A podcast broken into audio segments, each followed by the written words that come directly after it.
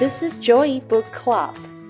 让我们一起跟着 Miss Debby 阅读去。Hi everyone, good morning, good afternoon, or good evening. Welcome to our Joy Book Club. I am Miss Debby. Hi，欢迎大家来到我们的 Joy Book Club，我是 Miss Debby。在 Joy Book Club 里面，每一集我都会分享一本我读到的好书。The Boy Who Went to Mars is a great book full of imagination. Stanley was upset about his mother has left on an overnight work trip. So he decided that he's going to leave planet Earth and go to Mars. He builds a rocket ship in the backyard and blasts off.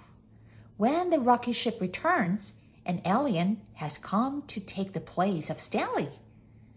What is going to happen with this alien in the house? Let's read this book together, written and illustrated by Simon James. 今天，Miss Debby 要跟大家分享的是一本充满想象力的绘本，叫做《The Boy Who Went to Mars》。Stanley 的妈妈因为工作出差过夜，Stanley 心里不开心，他就决定他要离开地球，到火星探险。他给自己打造了一个太空船，从后院升空，前往了火星。没想到，等到太空船回到地球，竟然出现了一个外星人。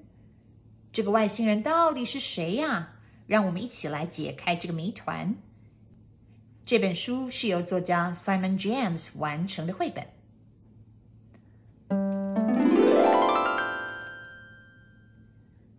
the day Stanley's mom had to go away, Stanley decided to leave planet Earth. It's just for work. I'll be back tomorrow, said Mom. Be good for Dad. Aren't you going to wave goodbye? said Dad. But Stanley didn't. 在妈妈必须要因为工作出差的那一天，Stanley 决定要离开地球。 妈妈走之前，温柔的对 Stanley 跟哥哥说：“我只是出门工作两天，明天我就会回家了哦。你们要好好跟爸爸相处，听爸爸的话哦。”父子三人站在门口看着妈妈出门。爸爸对 Stanley 说：“你不挥挥手跟妈妈再见吗？”但是 Stanley 却一动也不动。Stanley ran out into the yard, climbed into his spaceship, and blasted off into outer space, heading for Mars. Stanley 跑到了后院，坐进了自己组装好的太空船，然后咻的一声，太空船发射到了外太空，向火星前进。 A little while later, the spaceship landed back in Stanley's yard. A little Martian crawled out. 没过了多久，砰的一声，太空船降落了，回到 Stanley 家的后院。既然一个小小的火星人从太空船里面爬了出来。Hello, Stanley, said Will. Why are you wearing that funny hat? I am not Stanley. I am a Martian. Say the Martian. Well, you look exactly like my brother Stanley. Say Will. Well, I am not, insisted the Martian. I've come to explore your civilization. Take me to your leader.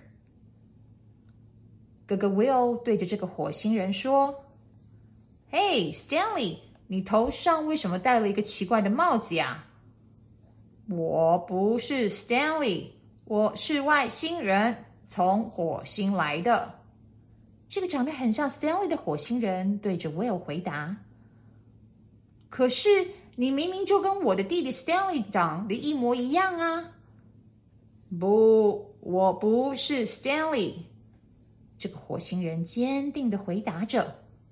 我从火星来的，我是来了解你们进化的过程，请你带我去见见你们的首领。Dad, say Will, I found a Martian in the yard. Hello, Martian, say Dad.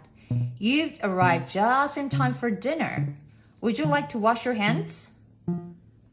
I think you will find Martians don't wash their hands, say the Martian. Oh, say Dad. 爸爸，Will 喊着爸爸，我在后院里面呐、啊，发现了一个火星人。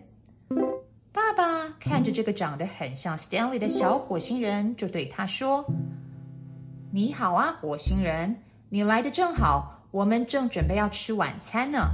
你要不要先去洗手，跟我们一起吃饭呢？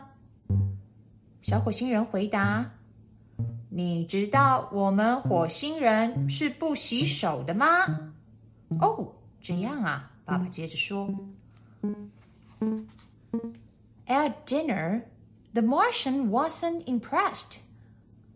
Martian don't like Earth food,” he said.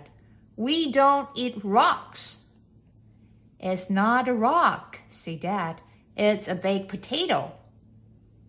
For dessert, Dad gave the Martian some ice cream. That's more like it, said the Martian. After dinner, the Martian helped clear the table. It's time for bed, said Dad. Tomorrow is a school day. I think you will find Martians don't have bad times, said the Martian. I think you will find they do on Earth, said Dad. 在饭桌上，这个小火星人看着桌上的食物不怎么开心。他说：“火星人不喜欢地球的食物，我们不吃石头。”爸爸接着说：“这个不是石头， 这个是烤马铃薯。”吃完晚餐。爸爸给小火星人准备了一点冰淇淋当做甜点。小火星人点点头，称赞着：“嗯，这个食物像样多了，好吃。”吃完晚餐，小火星人帮忙整理收拾。爸爸对他说：“明天要上学哦，睡觉的时间到了。”小火星人则回答。我们火星人没有睡觉的时间哦，爸爸接着说。但是火星人来到地球就要按照地球的规矩哦。In the bathroom, Will was getting ready for bed. I suppose Martians don't have to brush their teeth, said Will. That's right, said the Martian. And we don't have to wash either. That night, the Martian slept in Stanley's bed. Dad came upstairs to tuck him in. Do Martians always wear their helmets in bed? asked Dad. Always, said the Martian. Night night then, said Dad. 在浴室里面，哥哥 Will 正在洗脸刷牙，准备要上床睡觉。哥哥 Will 看着小火星人说：“我猜啊，在火星上面，火星人是不刷牙的，对吧？”你答对了，我们不但不刷牙，也不洗脸哦。当天晚上，小火星人睡在 Stanley 的床上。爸爸到房间里帮小火星人盖被子，说晚安。爸爸看着小火星人说：“火星人晚上都是戴着他们的安全帽睡觉的吗？你不脱下来吗？”小火星人回答：“是的，我们都是戴着帽子睡觉的哦。”好吧，那晚安了。说完，爸爸就关灯离开房间了。The next day at school, the Martian met Stanley's best friend, Josh. You are not a Martian, said Josh. Yes, I am, say the Martian. You are not, say Josh. You are Stanley. Am not, say the Martian. You are, insisted Josh. The Martian was upset He pushed Josh away. Josh burst into tears and ran off to tell the teacher. 隔天到了学校，小火星人碰见 Stanley 的好朋友 Josh。Josh 说：“你不是火星人，我是。你才不是呢！你明明就是 Stanley。”小火星人生气的说：“我是火星人， 我不是 Stanley。” Josh 也不甘示弱的回答：“你明明就是 Stanley。”小火星人越讲越生气，用力推了 Josh。Josh 难过的哭起来，跑去跟老师说发生了什么事情。After saying sorry to Josh, the Martian spent the rest of the morning sitting outside the principal's office, thinking about his behavior. Miss Cosmos told me what happened today, Say Dad on the way home from school. The Martian was silent. I wonder what Mom will think when she gets home tonight, Say Dad.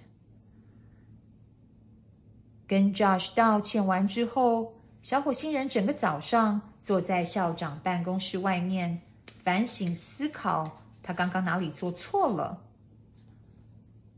爸爸来接他们放学的时候说。今天 Miss Cosmos 告诉我在学校发生的事情。小火星人不敢说话，沉默不语。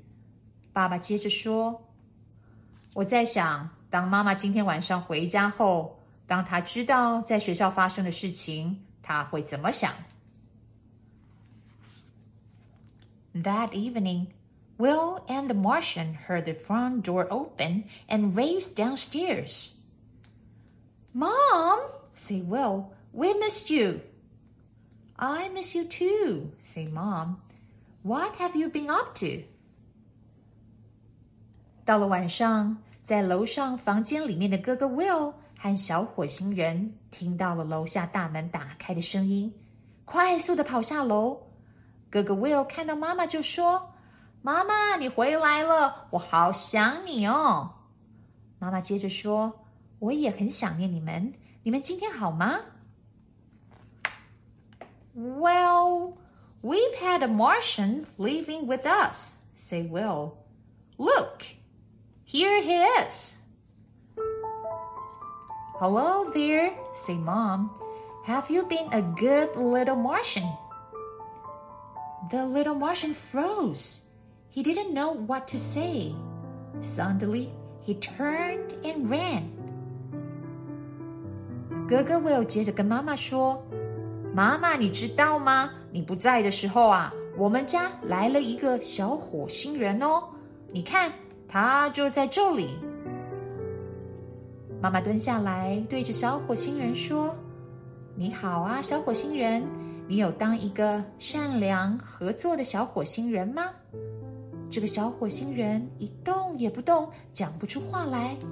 突然，小火星人转身。跑了出去。Out in the yard, he climbed into his spaceship and blasted off into outer space, heading back to Mars. 小火星人一溜烟的跑到了后院， 爬进了他的太空船，飞向了外太空，回到火星了。Moments later, the spaceship landed back on Earth out appeared an Earth boy named Stanley. He ran up the steps and into the kitchen. 没过了多久，这艘太空船回到了地球表面，降落在后院。 爬出来的竟然是一个叫做 Stanley 来自地球的小男孩。他跑进了房子，冲到了厨房。Mom, I just gotten back from Mars. You wouldn't believe that, said Stanley. They never wash or eat their vegetables, and they're always in trouble at school. Well, I'm glad you're back, say Mom.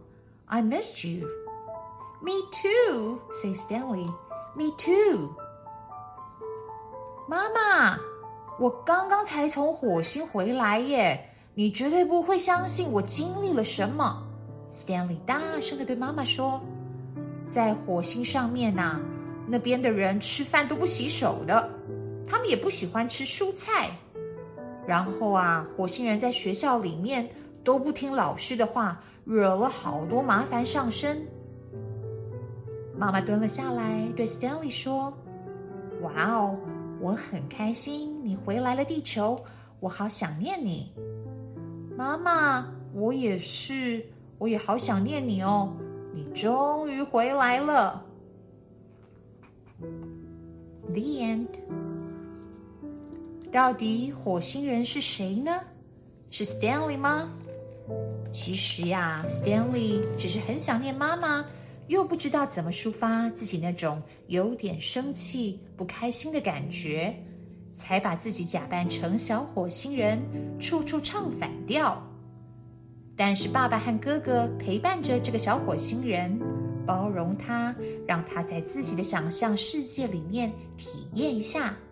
等到 Stanley 调整好了，再回到地球。这是不是一个很温暖的故事？希望你们喜欢。The boy who went to Mars。